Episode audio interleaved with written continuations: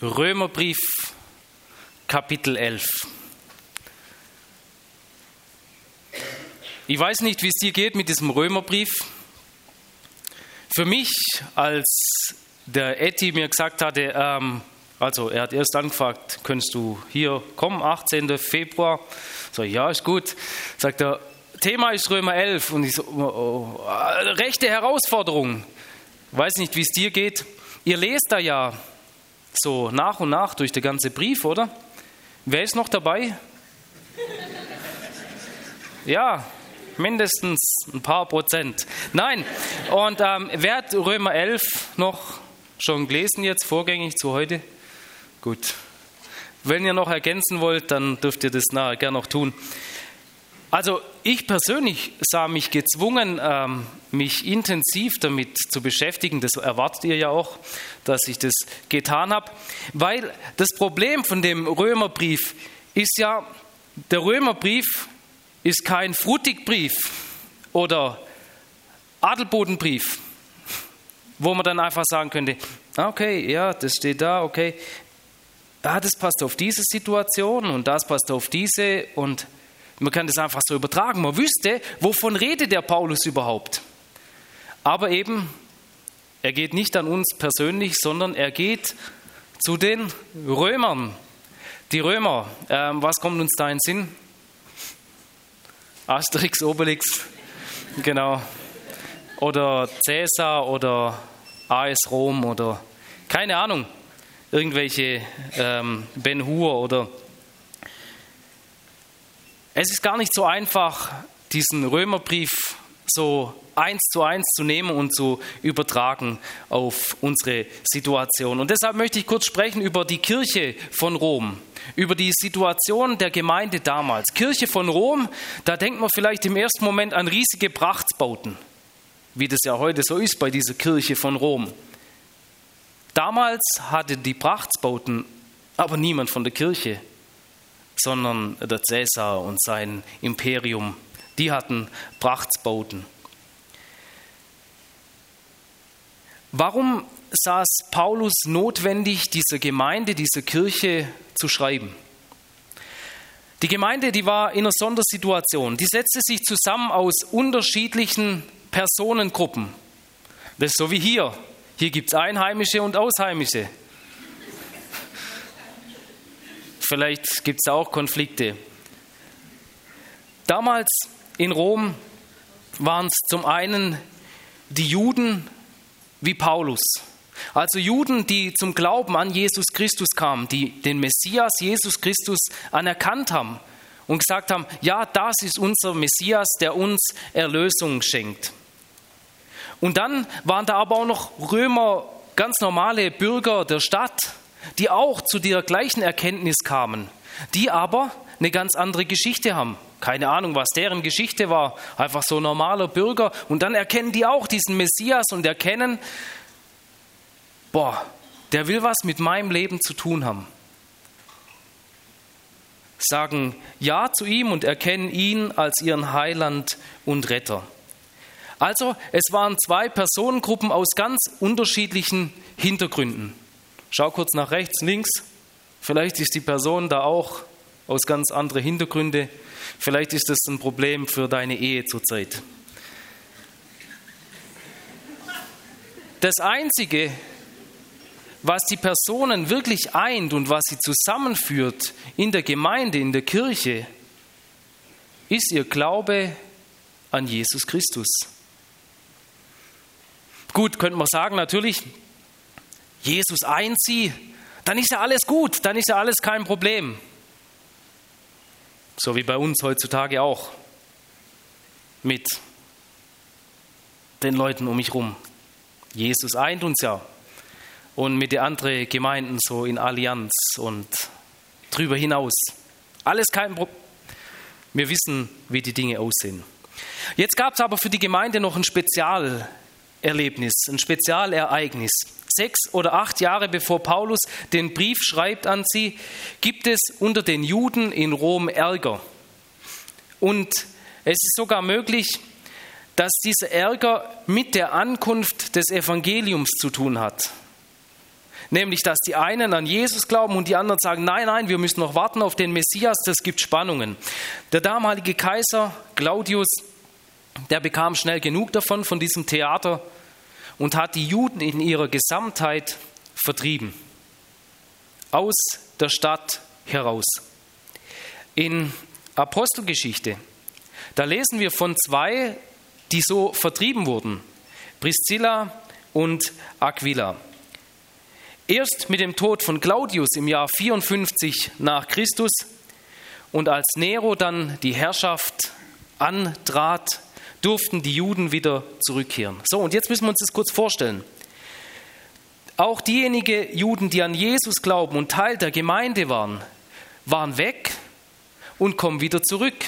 Das heißt, diejenigen, die nicht vertrieben wurden, die sind einfach da geblieben, haben einfach ihren Betrieb weitergemacht und so weiter, haben sich auch weiterentwickelt. Da passiert ja immer was. Und dann kommen die anderen wieder dazu. Und es muss wieder versucht werden, wie können wir uns wieder miteinander arrangieren. Da wurden Fragen diskutiert, wahrscheinlich heftiges diskutiert. Und dieses Kapitel 11 zeigt uns, dass es da Spannungen gab, nämlich dass die einen gesagt haben, ja, wir sind jetzt mehr wert als ihr. Wir sind die Besseren, wir haben die richtige Lehre. Vielleicht kennen wir das auch aus unserem Gemeindekontext. Das war das Problem, wo Paulus hingeschrieben hat.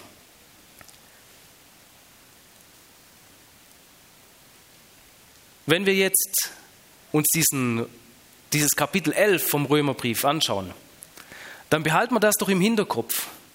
Der Brief geht nach Rom, nicht nach Frutigen oder in Schweiz oder sonst irgendwo hin, sondern an die Gemeinde in Rom. Und trotzdem können wir ganz viel daraus lernen. Der Paulus, er fürchtet sich vor der Rivalität in der römischen Gemeinde. Dass die Rivalität so groß werden könnte, dass irgendwann klopft und es zwei Gemeinden gibt. Manche reden da von Multiplikation, aber es ist nicht ganz ehrlich. Er beschäftigt sich immer noch mit der Frage, die meisten Juden der damaligen Zeit haben das Evangelium des Messias abgelehnt Bedeutet das jetzt, dass Gott sie letztendlich verstoßen hat?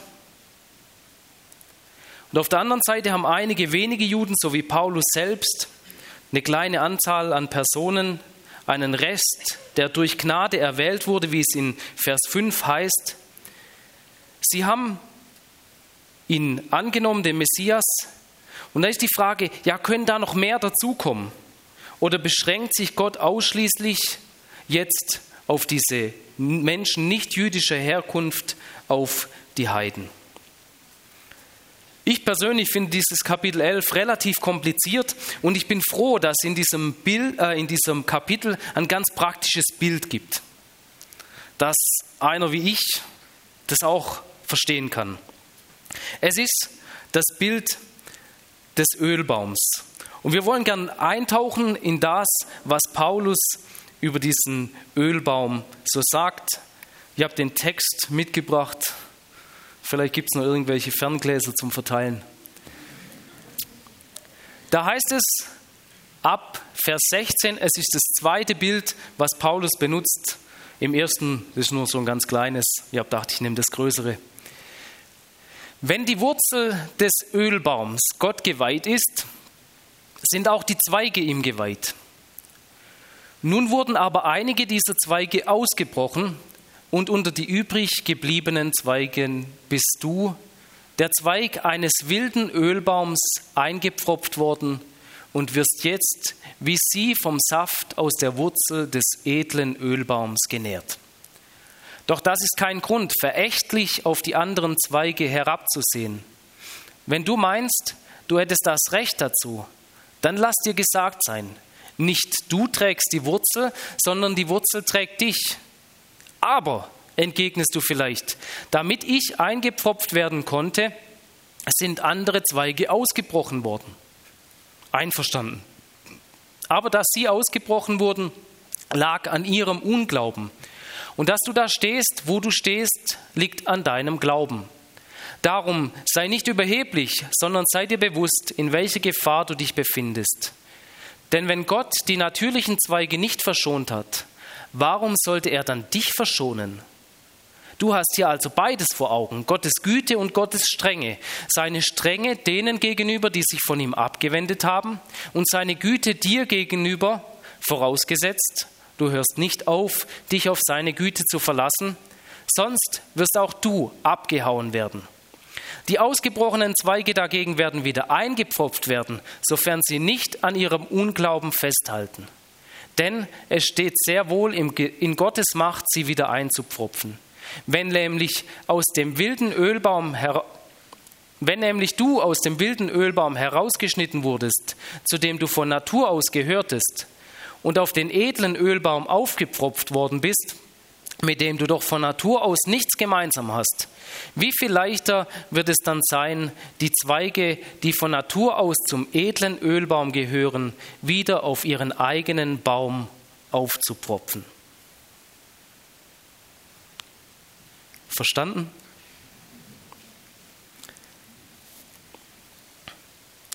Der Ölbaum war damals ein überaus bekanntes Gewächs.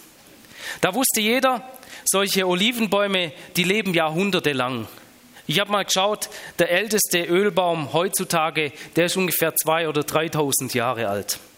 Und ich glaube, nicht umsonst nimmt Paulus genau dieses Bild. Denn auch die Geschichte Gottes mit seinem Volk Israel und mit der Welt generell geht über die Jahrhunderte oder Jahrtausende. Und wie dieser Ölbaum immer wieder bearbeitet wird, so arbeitet Gott auch in und an der Geschichte seines Volkes Israel. Der Text, er bringt uns so unterschiedliche Teile dieses Baumes nahe. Und ich möchte mal drüber sprechen, über die Wurzel, über den Wurzelstock des Baumes als Fundament. Wir können uns ja einen Baum vorstellen, egal was du nimmst, Eiche oder Bonsai oder was auch immer. Der Wurzelstock, er trägt den ganzen Baum. Alles baut auf ihm auf. Aus ihm heraus wächst der Stamm. Alle Nahrung für Stamm, Zweige, Früchte, die fließen durch ihn hindurch. Wie es hier in Vers 17 heißt, der Saft aus der Wurzel nährt die Zweige. Was hier besonders ist, Paulus schreibt, die Wurzel ist Gott geweiht. Sie ist heilig, sie gehört Gott. Und egal, was oben passiert mit den Zweigen, daran kann nicht gerüttelt werden, gesägt oder sonst was. Die Wurzel bleibt Gott geheiligt. Das bleibt, wie es ist. Es heißt auch in Vers 16, alles, was aus dieser Wurzel herauskommt, ist ebenso Gott geweiht. Es kommt der Stamm und es kommen die Zweige. Der alte Ölbaum hat natürlich Zweige, sonst wäre er vielleicht schon rausgerissen oder sonst irgendwas. Aber Paulus, er spricht von drei verschiedenen Arten von Zweigen, die dieser Ölbaum hat, den er beschreibt. Irgendwas muss da ja passiert sein, dass es Veränderung gab. Und hier sehen wir wieder diese römische Situation der römischen Gemeinde. Da gibt es zum einen die natürlichen Zweige. Sie sind einfach aus Wurzel und Stamm entwachsen. Sie gehören zu diesem edlen Ölbaum. Und sie sind, wie die Wurzel auch, Gott geweiht. Als nächstes schreibt Paulus von ausgebrochenen Zweigen. Und Paulus sagt, dieser Teil erfüllt ihn mit großem Schmerz. In Kapitel 9, falls du dich erinnern kannst, hast du ja gelesen, 1 bis 5 beschreibt er das näher. Diese Zweige wurden vom edlen Baum abgesägt oder abgerissen. Sie beschreiben allesamt Israeliten, Juden. In Vers 20 lesen wir, dass sie ausgebrochen wurden wegen ihres Unglaubens. Vers 22 beschreibt es uns so, dass sie die Strenge Gottes erlebt haben, weil sie sich von ihm abgewandt haben. Die Juden also, die den Messias nicht erkannt haben, die im Evangelium nicht geglaubt haben, die wurden aus diesem Baum herausgeschnitten.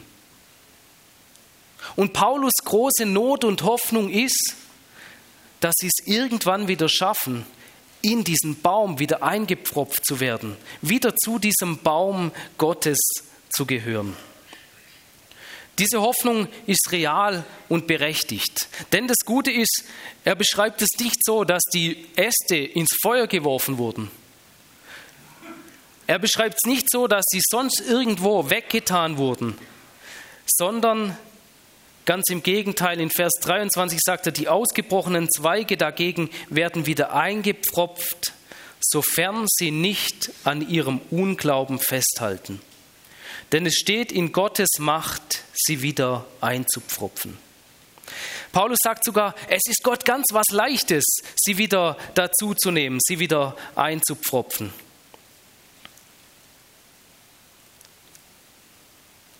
Der, der Rückweg wieder zurück in diesen Baum ist aber auch klar skizziert. Es ist der Glaube an Jesus Christus als Messias und Herr.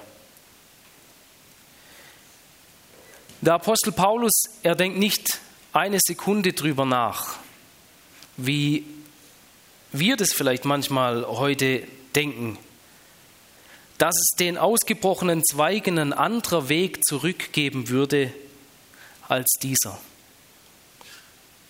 Jesus selber sprach ja schon immer davon, dass er der Weg ist.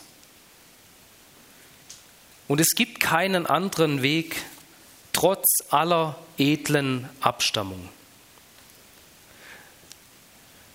Die dritte Art der Zweige, die Paulus hier vorstellt, sind eben die eingepfropften Zweige. Tolles Wort.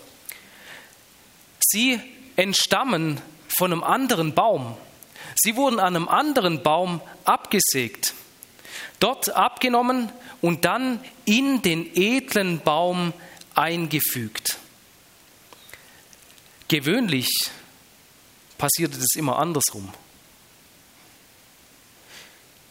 Mancher wild wachsende Olivenbaum war so stark, hat aber keine Früchte produziert.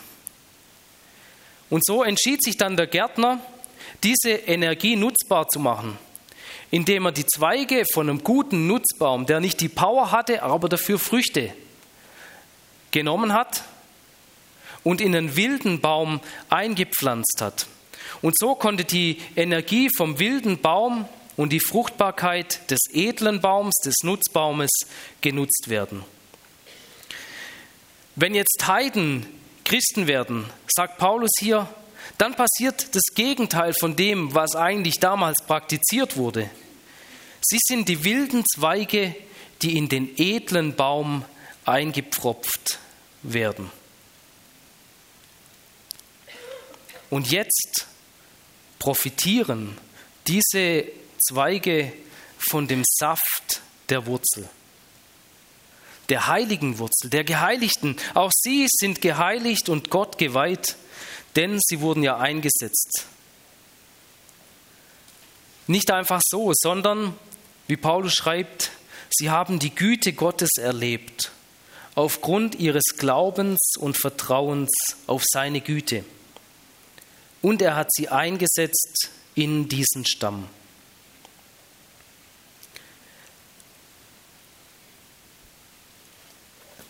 Römer 11, Vers 1 fragt Paulus, hat Gott sein Volk etwa verstoßen? Römer 11, Vers 11 fragt Paulus, will ich damit sagen, dass sie zu Fall gekommen sind und nie wieder aufstehen? Die Antwort auf seine Frage kommt prompt. Vers 1, niemals. Vers 11, keineswegs. Die Antwort lautet zweimal Nein. Nein, Gott hat sie nicht verstoßen. Nein, sie werden nicht ewig liegen bleiben, keineswegs. Und auch wenn diese Antwort zweimal Nein heißt, heißt es nicht, alles ist super. Alles ist super für Israel und nein, Gott wird schon einen Weg finden, das wieder. Auch wenn Gott sie nicht verstoßen hat und sie nicht ewig liegen bleiben, sie haben momentan ein bestehendes Problem. Und man kann sagen, nicht nur sie haben ein Problem, sondern unsere Welt hat genau das gleiche Problem. Also zur damaligen Zeit, zur Abfassung des Briefes. Aber es ist nur nicht nur damals das Problem gewesen, sondern auch heute noch. Israel in seiner Gesamtheit heißt es in Vers 7, hat nicht erreicht, worum es, so sehr, worum es sich so sehr bemüht. Das Ziel erreicht hat nur der Teil des Volks, den Gott erwählt hat, die natürlichen Zweige. Bei den übrigen ist es zu einer inneren Verhärtung gekommen, die abgebrochenen Zweige. Vers 28, ihre Einstellung zum Evangelium hat sie zu Feinden Gottes gemacht.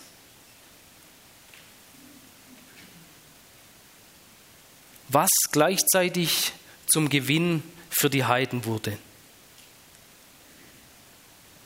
Wie Paulus in Vers 31 schreibt, umgekehrt sind sie es, die gegenwärtig Gott ungehorsam sind und das ihr durch sein Erbarmen kennengelernt habt, soll dazu führen, dass schließlich auch sie sein Erbarmen erfahren. Also, man könnte sagen, weil sie es zum damaligen Zeitpunkt verbockt haben, habt ihr jetzt die Chance bekommen und gleichzeitig dient es dazu, dass ihr das Volk wieder eifersüchtig macht, dass sie auch Teil werden. Das sieht auch Paulus als Effekt seines Dienstes. Er sagt, ihm ist ein großes Anliegen, dass er die Menschen seines Volkes, also die Juden, das Volk Israel zur damaligen Zeit, dass er sie eifersüchtig machen kann, dass er den Messias kennengelernt hat und dass doch einige zu dieser wahren Familie Israels hinzugefügt werden. Dass auch sie wieder eingepfropft werden in diesen Baum Gottes. Und wie vorher schon erwähnt, es ist für Gott eigentlich einfacher, sie einzupfropfen als alle anderen. Wenn wir jetzt nochmal drüber nachdenken, der Brief geht an die Gemeinde von Rom, an ihre Situation, wenn wir drüber nachdenken, wie sie zusammengestellt sind aus zum Glauben an Jesus gekommenen Heiden und zum Glauben an Jesus gekommene Juden. Und dann noch ringsrum die Juden der Stadt waren, die da auch noch vielleicht sich eingemischt haben und ey, was macht ihr da? Das ist total daneben. Also wenn man darüber spricht, über die eingepfropften Zweige, die natürlichen Zweige, die ausgebrochen, ausgebrochenen Zweige, dann glaube ich, hat Paulus für sie in Rom drei Nachrichten.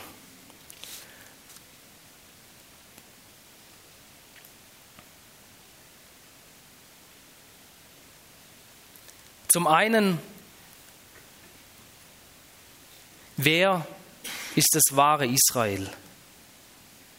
Er beschreibt es, das wahre Israel sind die Kinder Abrahams. Aber diese Familie Gottes, die wurde um Jesus herum neu definiert. Ihr Kennzeichen ist der Glaube an den Messias, an den Retter, an Jesus Christus. Darüber schreibt er auch schon in den Kapiteln davor, 9 und 10, immer wieder, dass Israel Gottes meint die Familie des Messias.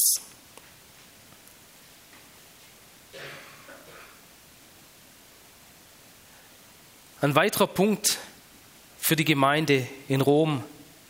Der Weg zurück an den Ölbaum, an den Baum Gottes ins wahre Israel ist der Glaube an Jesus als Messias und Herr.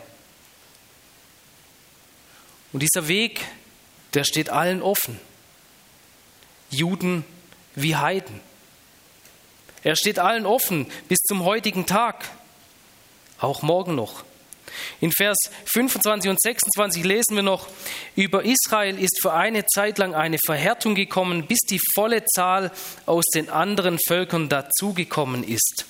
Auf diese Weise soll ganz Israel gerettet werden. Vielleicht ist dieses ganz Israel verwirrend für uns. Heißt es ganz Israel nicht, ja, das sind alle Juden aus allen Zeiten bis in alle Ewigkeit. Alle, die jemals gelebt haben oder alle gläubige Juden oder alle Juden bis zum Zeitpunkt der Rettung oder wie auch immer. Und doch sagt Paulus in Römer 9, Vers 6, es ist nun nicht etwa so, dass Gottes Zusagen hinfällig geworden sind, aber es gehören eben nicht alle Israeliten zum wahren Israel. Warum? Weil es nur einen Weg zum wahren Israel gibt und das ist der Weg des Messias. Der Weg über den Glaube an Jesus Christus. Und ein dritter Punkt, den Paulus schreibt an die Gemeinde von Rom, es ist eine Warnung. Es ist die Warnung vor dem Hochmut. Wir haben es gesehen, die Gemeinde setzt sich zusammen aus Leuten unterschiedlicher Traditionen, unterschiedlichen Geschichten, eigentlich unterschiedlichen Glaubens.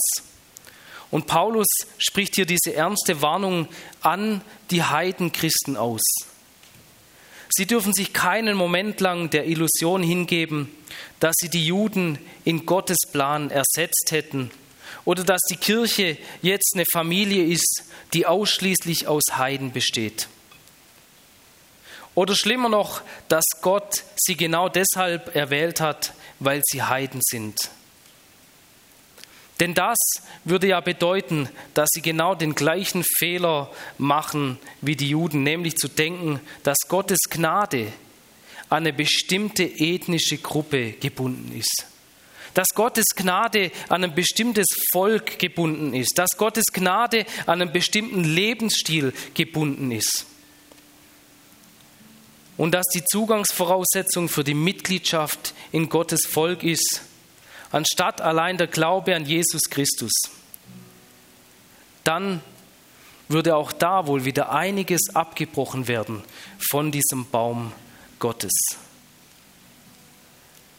Hütet euch vor dem Hochmut. Was können wir lernen, auch wenn es nicht der Brief an Frutigen ist, Adelboden, wo auch immer du herkommst? Auch wenn hier wahrscheinlich nicht viele Juden sitzen. Auch keine Juden, die an Jesus Christus zum Glauben gekommen sind. Was können wir lernen? Dass wir alle eingepfropft sind in diesen Baum Gottes. Dass es nicht unsere natürliche Herkunft ist, sondern dass es ein Geschenk der Gnade ist, wenn wir Teil dieses Baumes sind. Wenn wir diesen Weg gegangen sind, an Jesus Christus als Retter und Heiland zu glauben. Bei den Römern damals waren es Fragen der Geschichte, die sie beschäftigt haben, die Spannungen ausgelöst haben. Sie kommen daher, der andere Teil kommt daher. Was sind es bei uns? Vielleicht auch Fragen der Geschichte. Ich komme mehr aus dieser Gemeinde, ich komme mehr aus dieser Gemeinde, warum machst du das so und warum mache ich das so? Vielleicht sind es bei uns Fragen der Theologie, aber wahrscheinlich sind es eher Fragen der eigenen Vorliebe, der eigenen Ansicht, wo ich merke, boah, der ist aber da ganz anderer Ansicht, mit dem ist schwierig. Also mit mir ist schwierig, ich weiß nicht, ob es mit dem es gab vor einiger Zeit mal so ein Thema mit so einer Krankheit. Das war ein riesiges Problem. Vielleicht muss man nicht mal nur sagen, es war ein riesiges Problem, sondern es ist vielleicht immer noch ein riesiges Problem. Warum? Weil es damals uns getrennt hat. Und die Trennung bis heute besteht. Aber Paulus malt mit diesem Bild von diesem Baum uns vor Augen, dass wir zusammengehören. Dass wir alle diesen Saft aus der Wurzel brauchen. Auch wenn wir eingepfropft sind. Und für mich ist dieser Baum ein Bild, was wieder aufgegriffen wird, wenn Jesus am Kreuz hängt, an diesem Holz, an diesem Baum, für unsere Erlösung. Für mich ist dieses Bild des Zusammenkommens wie ein Bild vom Kreuz zusammenzukommen. Da hinten steht eins. Und all das, wo ich sage, da bin ich besser. Und da habe ich die richtige Ansicht. Und da weiß ich, wie die richtige Theologie ist. Und da habe ich die richtige Vorliebe, dass ich das dort lasse, dass ich es dort deponiere, aber dass ich es nicht meinem anderen Mitmensch dort an den Kopf werfe, sondern dass wir dort zusammenkommen können in der Einheit und gemeinsam von diesem Saft der Wurzel profitieren und zu trinken. Das könnte eine Botschaft sein für uns aus Römer Kapitel 11. Wenn ich recht informiert bin, singen wir jetzt ein Lied zusammen. Und denk doch während diesem Lied noch weiter drüber nach, was denn deine Botschaft sein könnte. Oder nimm dir Zeit vom Dank, dass du Teil dieses Baumes sein darfst, dass du eingepfropft sein darfst. Vielleicht sagst du auch, hey, irgendwie fühle ich mich, als ob ich da rausgerissen wurde. Vielleicht, dass du wieder neu Jesus Christus als Heiland, als Messias annimmst für dich, um wieder eingepfropft zu sein. Und vielleicht sagst du auch, dieser Ast da drüben auf der anderen Seite des Baumes, der nervt mich so brutal. Na frag doch Jesus, wie du damit umgehen könntest. Und vielleicht kannst du ja so rumwachsen und diesem Ast die Hand reichen. Jesus,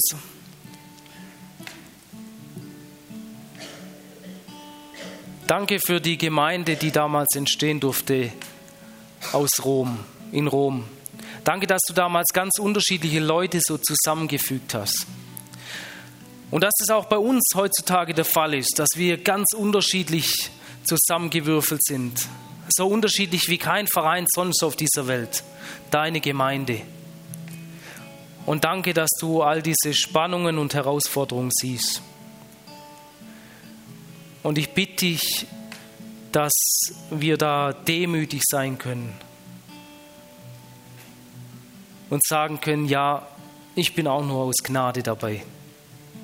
Die Gnade von dir dass wir uns da nicht mit Hochmut begegnen, sondern wirklich in Demut. Und da bitte ich dich für jeden Einzelnen für uns. Danke für dein Wort und danke, dass du weiter zu uns redest. Amen.